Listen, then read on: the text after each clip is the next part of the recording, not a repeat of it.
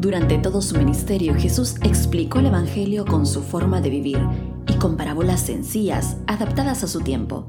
Pero si actualmente Jesús tuviera que explicarnos ese Evangelio, ¿cómo lo haría?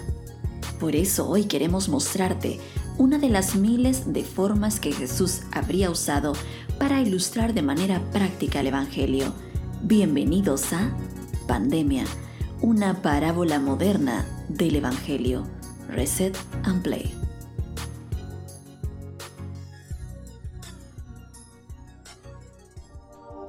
Hola, hola, ¿qué tal amigos y amigas? Bienvenidos y bienvenidas a un nuevo episodio del podcast Reset and Play de aquí de 7D Radio. Gracias por acompañarnos y compartir con nosotros este momento y este espacio que sin duda alguna creemos es una gran bendición para todos.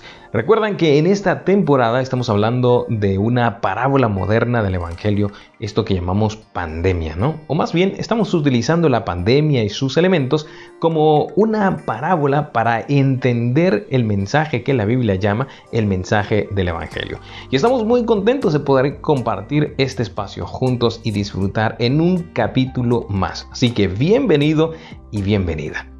Hemos venido abordando este tema hablando de estos elementos que están presentes en una pandemia y que hoy son bastante conocidos por la circunstancia, la situación en la que estamos viviendo.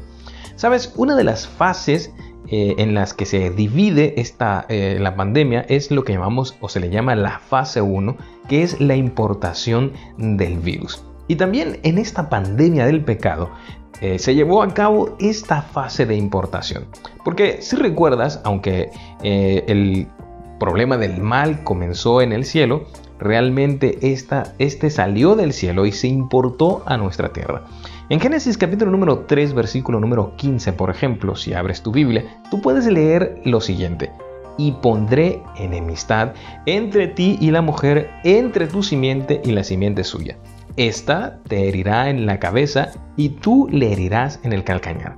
Analizaremos estas frases y estas palabras en un momento más, pero déjame decirte que la primera fase de una epidemia comienza cuando el nuevo virus se importa a otros lugares lejos del foco de infección, es decir, donde se descubrió por primera vez el virus o donde eh, comenzó, surgió el virus.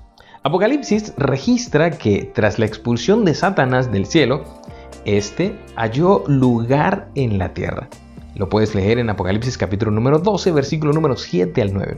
Así que la evidencia bíblica nos dice que también infectó a Adán y a Eva, la primera pareja recién creada en el Edén. Este mal que llamamos el pecado, este virus que llamamos el, el pecado, se introdujo entonces en la tierra a través de estos seres humanos, Adán y Eva. Y este evento en particular Está escrito en la Biblia en Génesis capítulo número 3. Y quiero invitarte para que nos centremos en este capítulo en analizar algunos detalles presentes en esta historia que nos ayudan a entender mejor la dimensión del problema del mal como un virus, como una pandemia que ha cubierto el mundo. Bueno, Dios los había puesto, Adán y a Eva, en un lugar cuidadosamente diseñado para ellos como lo podemos ver descritos en el texto. Por ejemplo, cuando dice que era un jardín, lo que implica que era algo bastante hermoso. Y también nos dice que en ese jardín había todo tipo de árboles deliciosos a la vista y buenos para comer. Eso lo puedes leer en Génesis 2, 8 y 9.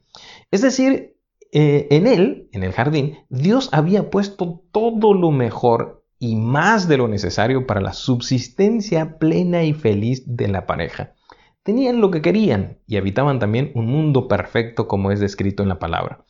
Pero también plantó Dios en medio del, huerto un árbol al que se le llama el árbol de la vida y un árbol al que en la Biblia se le llama el árbol del conocimiento del bien y del mal según Génesis 2.9. Este último en particular fue el que Dios les prohibió comer. Ojo con el mandamiento, les prohibió comer de ese árbol. Eh, no estaba prohibido el consumo del, árbol o de la fruta proveniente del árbol de la vida. Quizá, al igual que muchos, tú también te has preguntado en más de alguna ocasión, por ejemplo, ¿por qué es que Dios plantó un árbol en medio del huerto para después prohibirlo? ¿No hubiera sido mejor no haberlo plantado, por ejemplo? bueno, ¿cuál es la función de ese árbol? ¿No parece esto, digamos, en cierto sentido como una especie de una prueba maquiavélica de lealtad de Dios, eh, muy al estilo de un Dios egoísta, un Dios un poco obsesivo? Para algunos así lo han visto, sin embargo, si lo analizamos con un poco más de detenimiento y tomando en cuenta el sentido que la Biblia tiene o le da, podemos ver que todo esto parece más bien lo contrario. Primero, Adán y Eva conocían el bien, la perfección, la bondad, el amor y todo el aspecto bueno y perfecto del lugar donde vivían y de la tierra en general. Lo que ellos desconocían en particular era el mal. Ellos no sabían del dolor, de la tragedia, la tristeza, el egoísmo, etc. Así que, como dijimos anteriormente, ellos tenían esta experiencia maravillosa de un mundo perfecto. Por otro lado, también, si recuerdas, hemos dicho que el amor subsiste si existe libertad y entrega voluntaria del ser al ser amado. Y Dios esperaba y deseaba ser amados por Adán y Eva. Así que era necesario que existiera una condición de libertad y a la vez una condición que mostrara o evidenciara la entrega voluntaria de Adán y Eva eh, en adoración o en amor hacia Dios. Más que una prueba entonces de, lealtad, aunque también lo es, el árbol del conocimiento del bien y del mal constituía la evidencia factible de que había otro camino más allá de amar a Dios y ese camino era el mal. Aunque por supuesto que esta otra opción, el mal, traía graves o trajo graves consecuencias que ellos eh, desconocían porque vivían en un mundo perfecto, pero que tampoco necesitaban ni, ni tenían por qué haber experimentado. Es decir, no tenía sentido simplemente optar por esa otra posibilidad.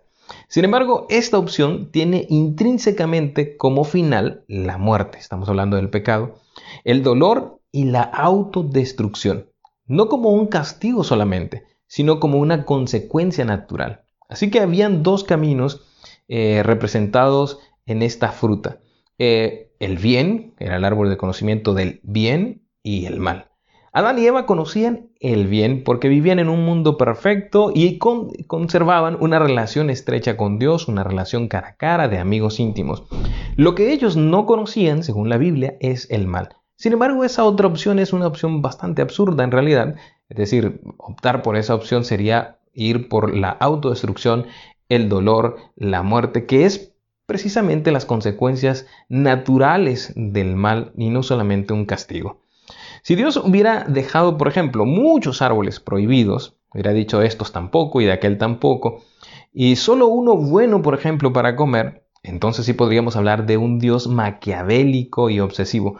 Pero el hecho de que solo haya habido un árbol prohibido es una muestra de que Dios había hecho el camino hacia el bien mucho más fácil y transitable de lo que a veces nos parece.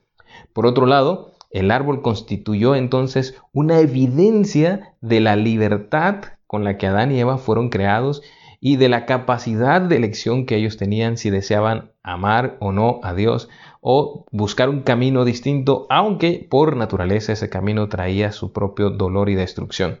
Por lo tanto, el árbol sí es una prueba de lealtad, pero también es una evidencia acerca de la libertad de Adán y la capacidad de Eva también de amar y de elegir.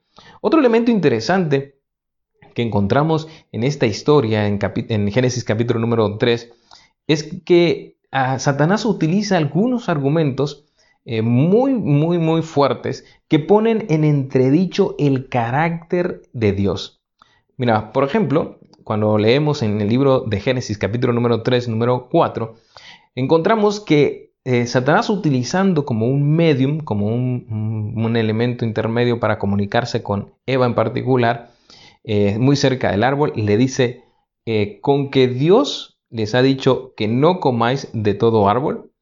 A lo que Eva responde, no, Dios nos ha dicho que no podemos comer de un árbol en particular, ni lo toquemos porque el día que comamos de él moriremos. Y entonces Satanás responde a través de la serpiente estas palabras impresionantes. No es cierto, no van a morir. Dios sabe muy bien que cuando coman de ese árbol, se les abrirán los ojos y llegarán a ser como Dios conocedores del bien y del mal. Mira, Dios ya les había dicho que iban a morir cuando comieran de ese árbol, Pero ahora Satanás, a través de la serpiente, ahora Satanás a través de la serpiente les ha dicho, eh, no es cierto, no morirán. Y ambas cosas no pueden ser verdad.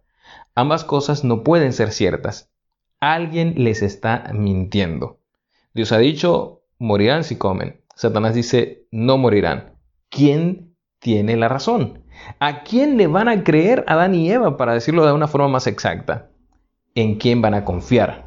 Sabes, ellos no necesitan respondernos, ni tampoco indagar mucho, porque su respuesta está implícita en el acto. Comieron de la fruta, lo que implica que creyeron en Satanás. Se unieron a la rebelión de Lucifer porque desconfiaron de Dios y creyeron que Dios les mintió.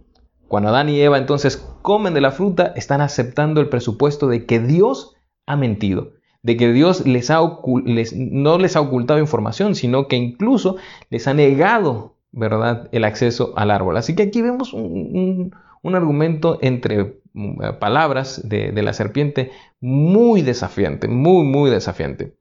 Quienes hayan pensado, si Satanás dice, perdón, si lo que Satanás dice es cierto y Dios nos mintió, entonces, ¿qué razón tendría Dios para mentirnos?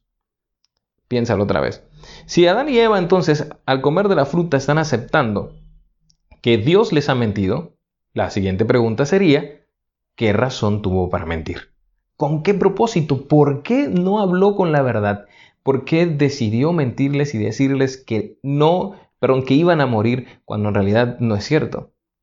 Siguiendo esa lógica, entonces encontramos la respuesta de a esta pregunta en las palabras de la serpiente de Satanás. El texto dice, Dios sabe muy bien que cuando coman de ese árbol, se les abrirán los ojos y llegarán a, llegarán a ser como Dios. ¿Notas? Dios sabe, lo sabe muy bien, que cuando comas de ese árbol, tus ojos se van a abrir y llegarás a ser como Dios.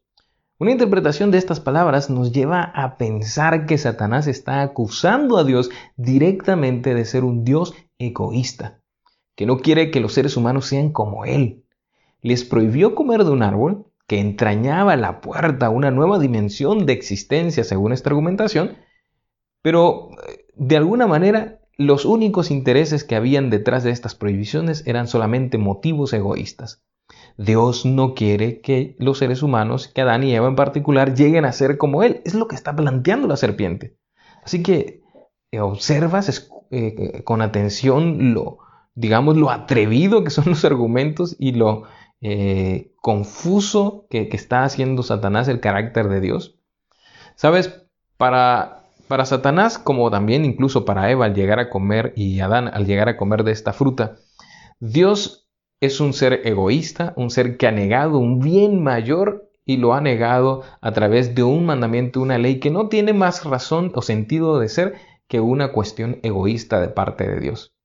Así que las leyes y los mandamientos de Dios en particular, siguiendo esta argumentación y esta, esta lógica, serían leyes injustas, leyes ridículas, es decir, únicamente enunciadas para privar al ser humano de cosas que le van a causar placer y lo van a elevar a una esfera mucho mayor.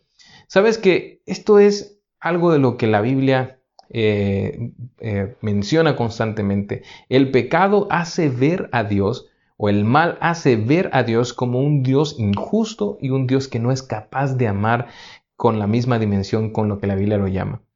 ¿Sabes? Muchas personas todavía en, en la actualidad creen este tipo de ideas, que tener una relación cercana a Dios, estudiar la Biblia y obedecer lo que la Biblia indica sería como privarse de bienestares mayores. Sin embargo, todo lo que Dios ha puesto bajo la etiqueta llamamos pecado lo ha hecho con la intención de que tú y yo podamos evitar lastimarnos y lastimar a los demás. Al consumar el acto de comer del fruto del árbol y por ende desobedecer, Adán y Eva aceptaron intrínsecamente ambos presupuestos. Dios es un ser egoísta y que no es justo, es lo que ellos aceptan, y Dios nos ha mentido, tiene leyes ridículas. ¿Sabes? Viendo desde esta perspectiva eh, la historia de Adán y Eva del pecado, no parece tan ligero, ¿no es cierto? Era algo simple, sencillo de no hacer comer de la fruta, pero decidieron hacerlo aceptando toda esta argumentación, lo que es mucho, muy terrible cuando hablamos de términos del pecado. Lo que eh, lleva a Adán y Eva a renunciar a una relación con Dios que realmente los amaba, un Dios que realmente estaba interesado por ellos al darle lo, lo mejor, tan solo pensando en que aparentemente iban a conseguir algo mucho mayor, un nuevo nivel de existencia desobedeciendo a Dios. Ellos creían que encontrarían pues, eh, digámoslo así, un bien mayor, una nueva eh, fase de existencia detrás de la desobediencia, pero descubrieron que esa se trató de la mayor estafa del universo. Satanás les vendió algo que realmente era todo lo contrario. Era alejarse de Dios y tener una existencia triste en medio del dolor y de la tragedia después del pecado. Lo más triste de esta historia es que a pesar de ser muy conocida, los seres humanos seguimos creyendo los mismos presupuestos satánicos. Muchas personas creen que una vida religiosa, por ejemplo, es sinónimo de una vida limitada de placeres, porque Dios siempre, piensan ellos, priva de aquellas cosas que son parte de nuestra felicidad, piensan algunas personas. Sin embargo, eh, esta historia nos enseña que Dios siempre busca nuestro bienestar, pero también nos da la libertad de elegir. Incluso en la historia, muchas otras personas, en la historia humana, muchas otras personas creyeron que vivir una vida espiritual significaba, por ejemplo, vivir como ascetas, allá en las montañas, en medio de las cuevas, alejados de cualquier cosa placentera, porque interpretaban de una manera equivocada, pues, esta, eh, esta idea de la, de la santidad y de alejarse del pecado. Pero si esto fuera así, si realmente eh, Dios no quisiera nuestro bienestar o nuestro placer, entonces, ¿cómo explicaríamos que Dios haya hecho muchas cosas placenteras y que están ligadas a nuestra subsistencia, como la alimentación, por ejemplo, como el beber agua, por ejemplo, o muchas cosas que causan placer y que están ligadas con la permanencia de nuestra especie en la Tierra, es decir, con la existencia de nuestra especie en la Tierra, como por ejemplo las relaciones sexuales. Todo esto indica que no solamente una necesidad de hacerlos, beber agua, comer, por ejemplo, sino que Dios también puso en ellos placer y estaba interesado en nuestro bienestar y en nuestro placer, en nuestro gozo y nuestro disfrute. El asunto aquí es hacerlo dentro de los límites que garantizan no solamente placer, sino también salud y bienestar pleno. El problema no es el placer en sí mismo, el problema radica en la perversión que hacemos de ese placer, llevándolo incluso a un eh, disfrute que lastima nuestra salud, que destruye nuestro cuerpo y que de alguna manera nos eh, aleja de Dios. Dios no quiere que nosotros seamos felices un minuto, una hora o un mes, como lo hemos dicho ya, o incluso unos años. Dios desea que vivamos felices precisamente toda una vida. Él anhela y desea nuestro bienestar. Así que aquí tenemos un problema grave, un problema serio. Por un lado, eh, Satanás eh, había iniciado una rebelión contra Dios y traslada esa rebelión a la tierra, eh, induciendo a Adán y Eva pues a, desobedecer a Dios y comer de esa fruta. Ellos aceptan estos presupuestos a través de estos actos y, ahí se introduce lo que llamamos el mal o el pecado.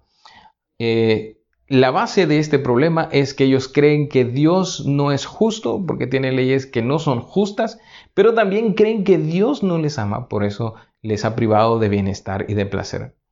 Ahora, ¿cómo se resuelve ese problema? ¿Cómo actúa Dios con ese problema? Bueno, vamos entonces a la fase número 2, después de la importación, a la fase número 2 de esta pandemia. En una pandemia, cuando el virus ha pasado de infectar a la población local, es decir, cuando ya hay contagios no solamente por importación de personas que vienen del extranjero a la ciudad, por ejemplo, o al país, sino que ahora también por los individuos que están infectados localmente, se dice que se ha entrado a la fase número 2 de una pandemia y como lo hemos experimentado, pues se promulgan leyes que prohíben a la comunidad salir libremente de las calles, se cierran las fronteras, en muchos de los países esto pasó, y se dicta toque de queda, en algunas eh, ciudades esto también fue, digamos, una medida eh, de emergencia sanitaria que se tomó, y de esta forma se dice que se ha entrado en cuarentena, ¿verdad? aunque muchos creíamos que esto de la cuarentena era solamente 40 días, realmente se ha extendido estas limitaciones a más de un año ya. Lo que nos dice que el término cuarentena no necesariamente significa durante un tiempo determinado, sino puede ser un tiempo indeterminado de acuerdo a la gravedad de la situación.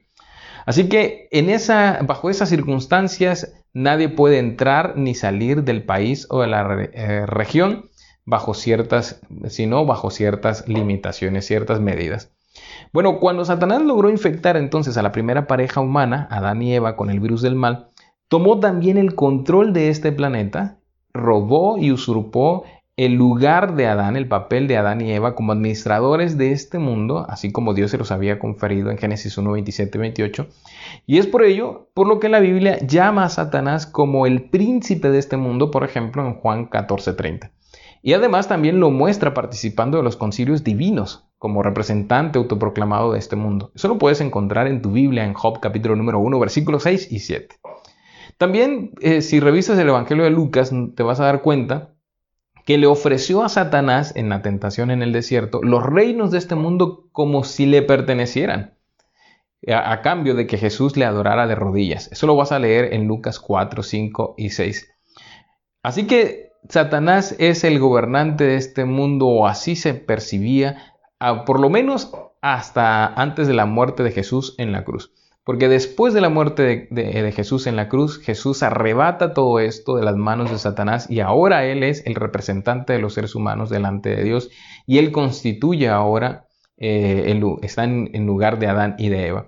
Eso lo vemos, por ejemplo, en sus palabras en Juan 12:30. El juicio de este mundo ha llegado ya y el príncipe de este mundo va a ser expulsado, dice Jesús en Juan 12:30.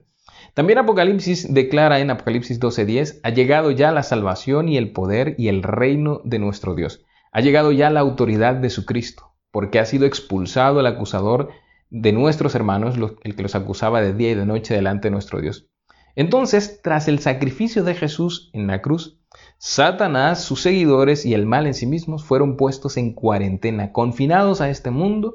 Nadie puede entrar y salir de aquí y de hecho, Apocalipsis lo describe con las siguientes palabras. Hay de la tierra y del mar. El diablo lleno de furor ha descendido a ustedes porque sabe que le queda poco tiempo. Y además el apóstol San Pedro, escribiendo en su carta universal, dice lo siguiente, manténganse alerta, su enemigo el diablo ronda como león rugiente buscando a quien devorar. Algunos se preguntan, entonces, ¿por qué Dios no destruyó a Satanás desde el mismo momento en que se descubrió el virus del mal en él? Y así pues nos hubiéramos ahorrado muchos años y eh, siglos ¿no? de dolor y de sufrimiento. Sin embargo, toda la evidencia bíblica indica que Lucifer no reveló la naturaleza de su rebelión contra Dios abiertamente desde el principio. Es decir, era una situación muy extraña que, solo Dios, que tiene la capacidad de indagar en la mente, podía comprender. Pero las demás criaturas no podían entender eh, la naturaleza de lo que Satanás estaba haciendo. Para poder tener una idea más clara de esto, lo puedes leer, por ejemplo, en Ezequiel 28. Ahí se habla de él como eh, si estuviera haciendo mercadeo, como si estuviera vendiendo algo. Y nos da a entender que fue como algo gradual que se fue manifestando eh, de las verdaderas intenciones de Satanás a lo largo de toda esta lucha, de todo este proceso. Así que si Dios hubiera destruido a Satanás en ese momento, realmente hubiera sido complicado comprender eh, para el universo, para las criaturas, para nosotros, por qué Dios destruyó a Satanás. Es decir, estaría como algo confuso. Y eso, en lugar de inspirar confianza y amor en Dios, eh, la concepción de justicia de Dios, inspiraría más bien temor y mancharía, oscurecería el carácter de Dios. Por lo tanto, Dios ha tenido que dejar que, eh, digamos, esa rebelión se extendiera y revelara su propia naturaleza, cayera por su propio peso desde Adán hasta, hasta nuestros días. Eh, si él hubiese entonces destruido a Satanás desde el principio, le hubiera dado la razón. Y hubiéramos pensado, Dios no ama, destruye sin más al que se revela, y quizás hubiera conseguido obediencia, pero no a base del principio del amor, sino del terror. Por otro lado, cuando Dios decide perdonar a Adán y Eva, Dios se metió en otro tremendo dilema, vamos a decir así. Porque sí es un, es un Dios de amor porque perdonó. Sin embargo, eh, ¿dónde está el aspecto de su justicia? Es decir, entonces, ¿por qué puso leyes que él mismo va a violar? No es justo desde esa lógica porque en lugar de castigar a Adán y Eva, los perdona. Pero aquí hay ese, ese dilema, ¿no? Dios está como una especie de jaque mate. Si Dios castiga a Adán y Eva, entonces sí es justo, porque la ley así lo demanda, Dios así lo dijo, pero no es amor porque no los perdonó. Pero sí los perdona, sí es amor, pero no es justo, porque eh, sí, es justo, pero no es amor, porque en lugar no los perdona, sino los castiga y le importa más sus leyes que, que sus criaturas. Así que, ¿cómo salir de ese dilema? La Biblia dice que la respuesta está en Jesús. Él, siendo igual a Dios, eso lo encuentras en Filipenses 2, 5, 10 al 11, toma el lugar del pecador, de Adán y de Eva, asume la culpa y el castigo por el pecado, Isaías 53, y murió en la cruz en el lugar del pecador, en el lugar de todos nosotros. De tal forma entonces que en Jesucristo Dios castiga la maldad y el pecado por aquellos que se han arrepentido pero también en Él, de alguna manera, revela su amor porque no son los pecadores los que son castigados, sino Jesucristo mismo. Y de esa forma también evidencia que lo que Satanás está intentando no es un gobierno paralelo al de Dios de amor y de justicia en bienestar de las criaturas, sino la destrucción de las criaturas, porque el pecado busca, el pecado provoca siempre el dolor, la muerte, la autodestrucción. Pero Dios no quiere eso para las criaturas y para poder explicarlo mejor tiene que entrarle, digamos, a este juego de Satanás y, permitir que se desarrolle y, que, llevarlo hasta sus últimas consecuencias, que al final la última consecuencia ha sido la muerte de Jesucristo en la cruz. Por lo tanto, la cruz fue la máxima revelación del amor de Dios. Lo que jamás había pasado se presenció en el Golgota. El mismo Creador estaba entregando su vida para rescatar de la destrucción eterna a sus criaturas. La muerte de Jesús no solo fue en beneficio de los seres humanos, sino también para el universo entero. Dios mostró que ama de verdad, pero también que es un Dios justo. Fue una jugada maestra, algo que ni los mismos ángeles habían visto alguna vez, ni Satanás mismo se esperaba. Como David lo escribió después en su salmo, el rey David, en el Salmo 85.10, en Cristo la misericordia y la verdad se encontraron. La justicia y la paz se besaron. ¿Sabes? En esa segunda fase, Dios decide no solamente poner en cuarentena, sino también proveer una solución, una vacuna, digámoslo así, aunque de eso hablaremos en el próximo capítulo. Muchas gracias por haberme acompañado en este capítulo del podcast and Play de 7 Day Radio. Esperamos de alguna manera que esto pueda inspirarte y que analizarlo desde quizás una perspectiva un poco distinta o diferente, podamos tener mayor comprensión de lo que la Biblia llama el mensaje del Evangelio. Estuvo contigo Daniel Hernández, te invito a que sigas conectado a través de las redes sociales con 7 Day Radio.